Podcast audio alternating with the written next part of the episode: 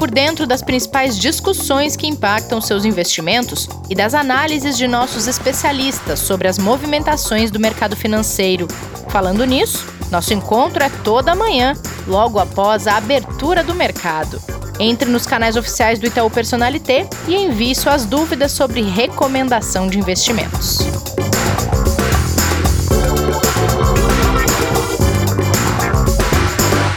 Olá, sejam muito bem-vindos ao Investidor em Foco desta terça-feira, dia 7 de abril. Bom dia, Kleber Zanqueta. Muito bom dia, Renata. Tudo bem por aí? Tudo bem, tudo bem. Notícias hoje melhores gente... hoje, né? Pois é, hoje a gente tem notícias melhores e tem a honra de receber Vitor Vietti, superintendente de portfólio e recomendação do Itaú, aqui com a gente. Bom dia, Vitor. Bom dia, Renata. Bom dia, Kleber. É um prazer estar aqui com vocês hoje. Prazer é todo nosso. E Kleber, para a gente começar, o que esperar dessa terça-feira? Como é que começou o dia?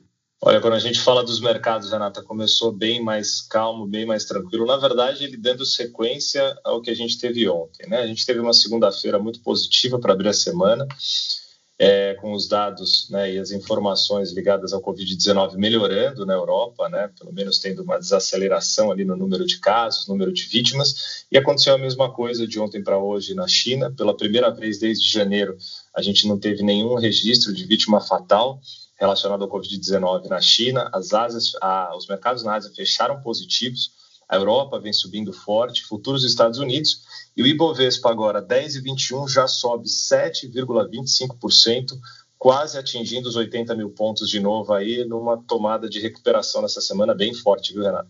Perfeito. E além disso, outro motivo positivo desses resultados das bolsas asiáticas é que o Japão anunciou um pacote de quase um trilhão de dólares para estimular a economia. Exatamente. Um dos motivos que a gente tem para essa melhora lá fora, como a gente falou, né, são os números melhorando na Espanha, na Itália, na Áustria, que vêm sendo muito impactados, principalmente Itália e Espanha. Né? A Áustria, até inclusive, declarou que deve reabrir o comércio já na semana que vem. E o primeiro-ministro britânico, Boris Johnson, foi para UTI ontem, após ter quadro de saúde agravado em razão da Covid-19. Aqui para o Brasil, uma notícia que ela já era esperada, apesar de não ser positiva, foi a agência de risco, a Standard Poor's, ela alterou a perspectiva que ela tinha para o Brasil de positiva para estável. Ela não mudou o rating, continuou BB-, né? até um ponto para a gente um dia falar sobre né, como funcionam essas avaliações, né, Renata? Para o investidor entender um pouco melhor, mas isso foi dado as incertezas que a gente tem aí da pandemia para esse ano no Brasil, para PIB e também para o fiscal.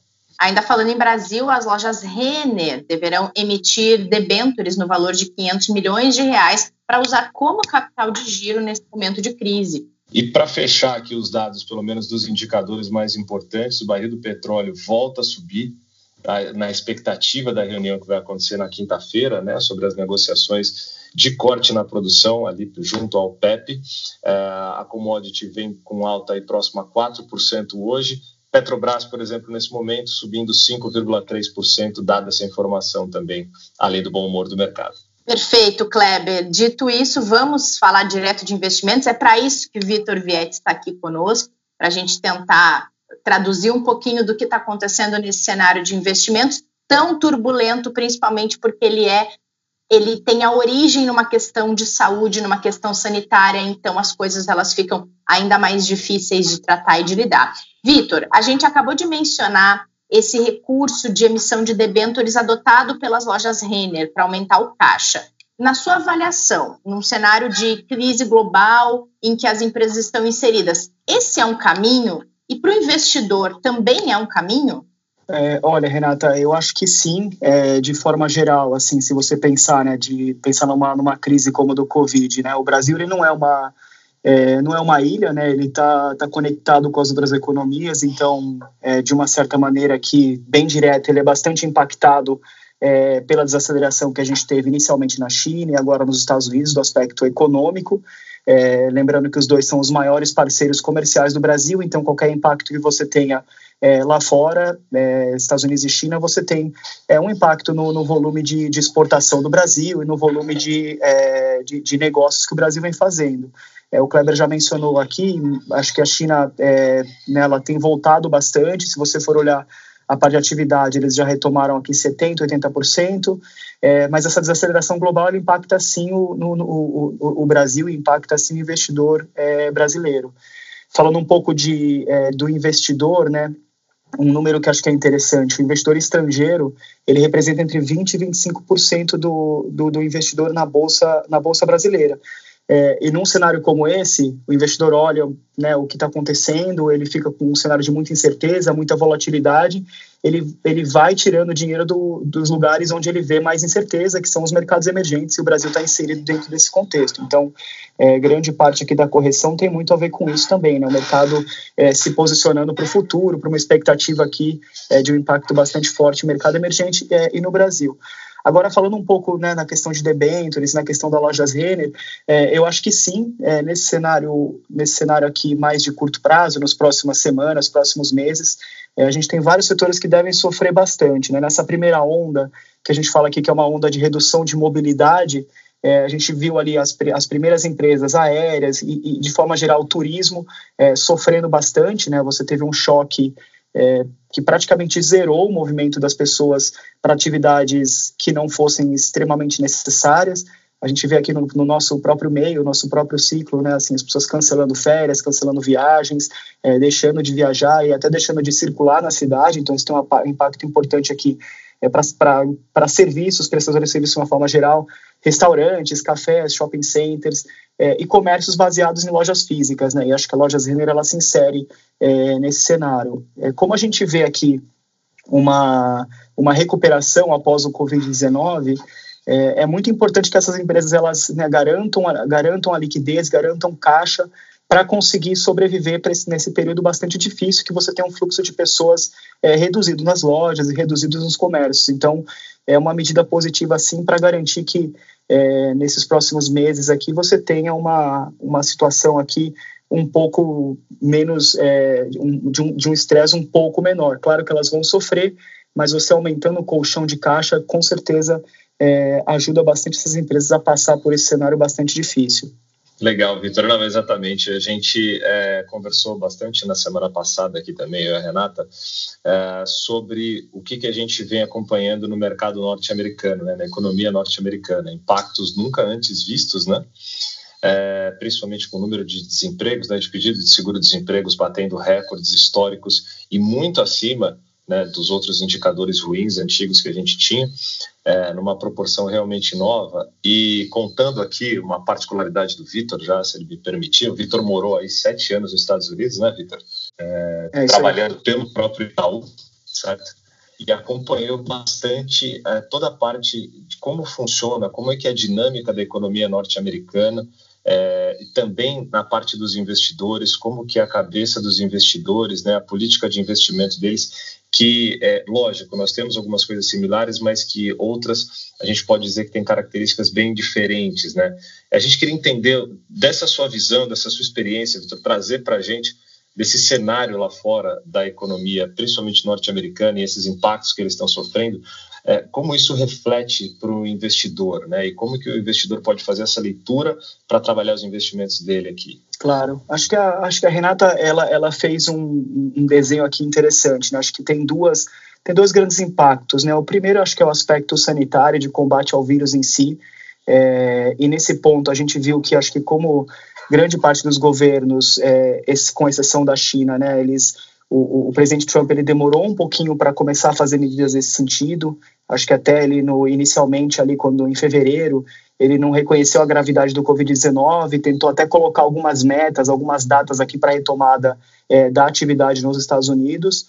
É, em março, quando acho que ficou bem claro aqui, é, principalmente em estados ali como Nova York, a gravidade do Covid-19, é, ele declarou estado de emergência, orientou o distanciamento social e até encomendou bastante kit de, te de teste, né, que acho que é um, um, dos aspectos, um dos aspectos muito importantes aqui do combate é, ao Covid, quando você fala do combate ao vírus em si. Lembrando que eu não sou especialista, eu estou é, reportando algumas coisas que a gente lê, que a gente acompanha aqui de especialistas, mas é, um dos aspectos muito importantes em relação ao teste acho que a gente tem um exemplo bastante é, positivo aqui da Coreia do Sul, né, que eles investiram bastante na parte de teste, diagnóstico rápido, é, e né, você fazendo medidas em cima é, dos indicadores e dos dados que você recebia aqui em relação é, aos resultados de teste. Então, se tinha um bairro que estava mais afetado, é, a política de isolamento era bastante forte naquele bairro, ou se tinha uma pessoa que era infectada, que era detectada com, com infecção do Covid, é, eles rapidamente né, isolavam, orientavam as pessoas que tinham contato ali com ela a se isolarem. Então,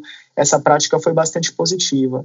É, outro ponto aqui, né, tem muito indício que não existe pessoas imunes ao, ao Covid-19, né, ao contrário de uma gripe comum que você tem né, de forma geral aqui algumas pessoas que já é, que de alguma maneira seja por vacina ou seja por né, já ter tido é, gripes parecidas no passado elas são imunes o covid-19 parece que nenhuma pessoa é, é de fato imune né, não tem anticorpos no corpo é, prontos para combater o covid é, então acho que esse é um aspecto sanitário aspecto de saúde que é importante ressaltar é, e que assim, né, quando a gente fala Estados Unidos, não é, é, é, é, legal a gente quebrar um pouco os estados, né? A gente não tem uma unidade, assim como o Brasil, né? Você não tem uma unidade onde você consegue é, generalizar os Estados Unidos como se fosse uma, uma região única, né? Você tem estados como Nova York, é, onde o, a, a, velocidade de propagação foi muito forte e o impacto foi muito rápido.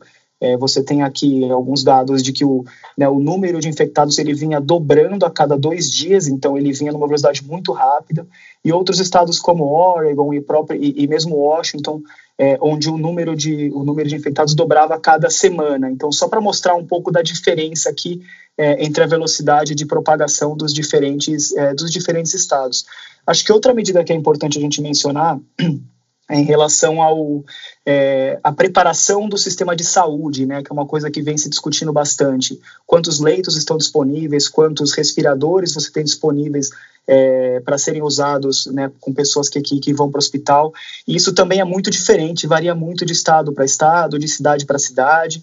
É, então, quando a gente fala aí daquelas medidas de afastamento e de achatamento da curva, né, lembrando que a medida de afastamento ela, ela, ela, ela ela posterga você, né, você ter uma infecção ao vírus, né, ela não reduz a sua, você não, não, não cria anticorpos simplesmente por você estar isolado, mas você tendo menos acesso a, a, a pessoas, você é, de fato está reduzindo a sua probabilidade de pegar esse vírus nas semanas que você está isolado. É, isso tem um efeito prático aqui no sistema de saúde, né, se você tem um sistema de saúde que não tem capacidade para atender é, milhares ou milhões de pessoas sendo infectadas ao mesmo tempo, você distribuindo isso ao longo do tempo, ele é muito importante. Então, essa política sendo feita de estado de estado para estado, ela é bem, é, ela é bem importante aqui para você é, para você mitigar ou para você diluir esse efeito do Covid ao longo do tempo. Aí, do aspecto de, de estímulo econômico e suporte à economia, né, a gente teve aqui em março o Fed fazendo é, dois cortes, o primeiro de forma excepcional logo no começo do mês em 50 basis points, e menos de duas semanas depois ele cortou aqui mais, é, mais 1%. Então, é, virtualmente aqui a taxa de juros foi para zero nos Estados Unidos. Além disso, você teve o Senado aprovando de forma unânime um pacote de um pacote de o maior pacote de estímulos à história dos Estados Unidos de 2 trilhões é, de dólares é, e aí dividido entre pagamento direto para pessoas e famílias né, que foram impactadas, é, pequenas empresas que precisam de algum tipo de financiamento é, e mesmo a, a questão de, de, desemprego, né? Você comentou um pouco aqui, Kleber, assim, é, essas pessoas com, né, que, que, que, vão ficar sem emprego, a política de, de, de, emprego, as regras e as leis de emprego nos Estados Unidos são um pouco diferentes do Brasil. É, então a velocidade que você né, vê as pessoas ficando desempregadas é um pouco é um pouco maior, um pouco mais rápida. Acho que isso é importante também a gente a gente mencionar. É, fora um, um, um, valor aqui que o, que o Senado aprovou para preparar para empresas que tiverem é, algum estresse, alguma crise financeira. Né? Lembrando que você tem aqui alguns setores bem expostos, como companhia aéreas e pequenas, pequenas empresas aqui, então ele tem esse pacote aqui. Então, acho que tiveram algumas fases, né? No começo, talvez um pouco de resistência, e ao longo do tempo, é, o presidente Trump e o próprio, os outros governos regionais, eles foram se adequando e combatendo é, de uma forma mais agressiva aqui o, o Covid-19. E, Vitor, na sua avaliação, acho até que, obviamente, não tem como a gente aqui falar de investimentos, economia, sem pensar primeiro na questão social que a gente já abordou, que é a mais afetada, mas na sua avaliação, essa crise global, ela pode representar algum tipo de oportunidade para o investidor brasileiro, nem que seja ele se preparar melhor para o que ainda está por vir? Legal, Renata. Eu, eu acho que sim, acho que só reforçando, né, antes de responder em relação à oportunidade, a gente sempre discute aqui nos nossos times é, que, que, que, essa crise, né, que o Covid-19 ele tem um aspecto social, impacto a, há muitas famílias que vão sofrer aqui um Covid, seja né, pela questão aqui de, de social, impacto na vida das pessoas, é, e na questão do desemprego também, né? A gente sabe que é, a gente, nesses setores que a gente comentou aqui, prestadores, prestadores de serviço, pessoas que são, é, empresas que são mais ligadas ao turismo e à mobilidade, é, elas devem, estão sofrendo bastante. É, agora, entrando um pouco na, na recomendação e oportunidade, é, acho que é importante é, ressaltar que, que sim, a gente espera é, um aumento aqui no desemprego, né, com nesses setores que eu comentei, e acho que vale revisitar a questão da reserva de emergência. Né? A gente sempre trabalha com a lógica de três reservas, a primeira delas sendo a reserva de emergência, que é aquele dinheiro que a gente recomenda você deixar num ativo de bastante liquidez e um risco é, baixo. Aqui a gente está falando dos, é, dos pós-fixados, né? a gente está falando aqui do, é, dos fundos DI, de CDBs é, que pagam, que, que, que, tem a, a, a, que são atrelados a um, a um, um pós-fixado. É, e a gente sempre trabalha aqui com a regra de bolsa de seis meses. Acho que num momento como esse, vale estender um pouco, vale você né, tentar entender um pouco quanto você pode ser impactado é, pela questão do Covid, pela questão econômica, inclusive, é, e eventualmente estender um pouquinho né, essa reserva de emergência, caso você ainda não tenha construído, é, talvez fazer um, um, período um pouco maior do que seis meses. É, se você já construiu essa reserva, acho que vale revisitar, se você não quer aumentar um pouquinho, porque você pode ter é, né, algum estresse aqui na, nos próximos meses. É, em termos de oportunidade, acho que vale quebrar aqui, né, caso você já tenha composto a sua reserva de emergência, acho que vale quebrar aqui a, a conversa em duas, em, no dinheiro novo e no dinheiro que já está investido. É, Para o dinheiro novo, a gente vem falando aqui, né, a gente falou um pouco do é, o investidor estrangeiro tirou o dinheiro de bolsa, isso gerou aqui uma, é, uma queda aqui exagerada no preço dos ativos, é, e de forma geral nos ativos é, de risco, estou falando de bolsa e até os gestores multimercados, eles sofreram bastante aqui com o Covid-19, né, muitos tendo perdas aqui acima de 30%. É, e o mercado ele tem negociado muito em cima de notícia, muito em cima aqui de até de, de, de emoção, né? De você é, não ter certeza do que vai acontecer, uma incerteza muito grande. É um vírus novo, é uma é um, uma dinâmica diferente de mercado que a gente nunca viveu. É, então toda essa incerteza ela faz com que o mercado ele ele acabe é, prejudicando bastante os preços dos ativos de risco e por você não ter uma previsibilidade muito grande. É, porém, a gente acha que é, os preços no, no, nos patamares que eles estão para renda variável, por exemplo, eles são atrativos, eles são, é, são interessantes para você fazer uma compra. O que a gente sempre recomenda aqui, acho que o Kleber já comentou isso no passado, o próprio Martin, quando esteve aqui no, no, no podcast, é de você não fazer a compra de uma vez, você comprar por tranches, você comprar aos poucos. Então, compre um pouquinho essa semana, compre um pouquinho daqui a algumas semanas, porque de certa forma você reduz a sua exposição a essa, a essa oscilação muito forte que tem acontecido no mercado. É, agora, falando um pouco do dinheiro que já está investido, né, muita gente tem perguntado para a gente: pô, eu perdi 25%, perdi 30% na bolsa, o que, que eu faço? Eu saio é, e coloco no ativo de renda fixa, ou fico, ou troco. Aqui eu acho que vale, vale mencionar um estudo que a gente fez. É, caso você tenha perdido 30% no seu investimento, por exemplo, é, e você vai colocar num ativo é, pré-fixado, tá? Que garante né, o quanto você vai ganhar ao longo dos próximos é, dos próximos é, N meses ou N anos, tá? É, se você perdeu, né, para um investidor que perdeu 30%, por exemplo, e colocar é, num ativo pré-fixado, ele vai demorar mais do que cinco anos para recuperar esse valor de 30%.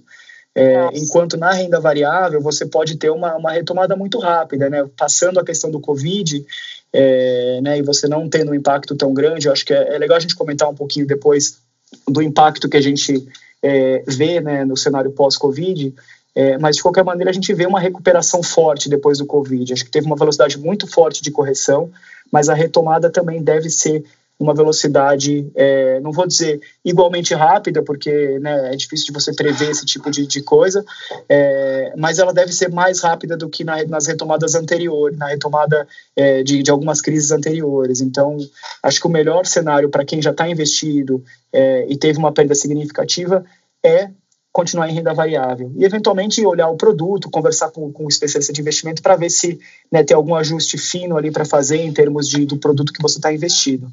Excelente, Vitor. Olha, e a gente quer muito, né, Renata, agradecer aqui a, a, sua participação. A gente tem conversado todos os dias aí com o investidor uh, a partir da semana passada, quando a gente começou aqui, né, é, com o canal Investidor em Foco.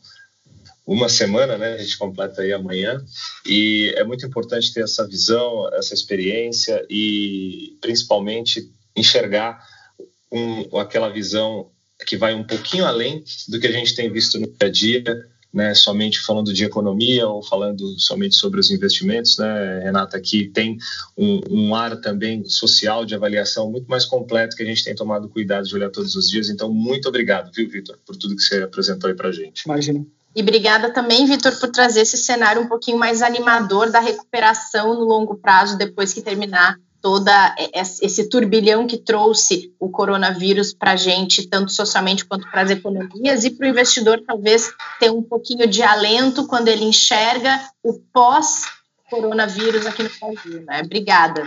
Legal. Imagina, se, se, você me permite, Renata, acho que o único claro. um, um, ponto final, assim, acho que eu tenho dois pontos finais aqui. Acho que um é em relação à, à crise que a gente está vivendo, né? Ela ela é bastante diferente das anteriores, porque, como a gente já comentou aqui, ela, ela começou como uma crise de saúde, uma crise sanitária e se estendeu para uma crise financeira. Né? Acho que as anteriores, vou citar aqui a de 2008, ela surgiu por uma questão de, né, de, é, de maior alavancagem das empresas ali de, de, de, real estate, no setor de real estate como um todo nos Estados Unidos.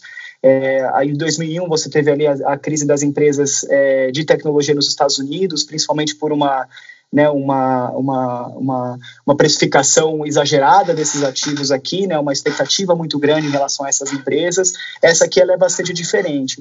E acho que a gente tem recebido muita pergunta né, se, é, se essa crise aqui é a pior, se essa crise é pior que eu já passei. Uhum. É, eu acho que para responder essa pergunta a gente tem que esperar e, e, e, espero que vocês me convidem aqui no, quando o Covid passar para gente para eu conseguir responder essa pergunta com uma assertividade maior, porque quando você está no meio da crise ela sempre parece a pior crise que você já viveu. Então eu diria que no momento parece de fato ser a pior crise, acho que pela, né, pela velocidade com que ela aconteceu, foi num período muito curto que a gente teve essa correção, essa essa, essa desvalorização dos ativos é, e nessa intensidade, né? Acho que a gente bateu quase todos os recordes aqui em relação a, a, ao quanto os ativos de risco, não só no Brasil, mas no mundo, desvalorizaram.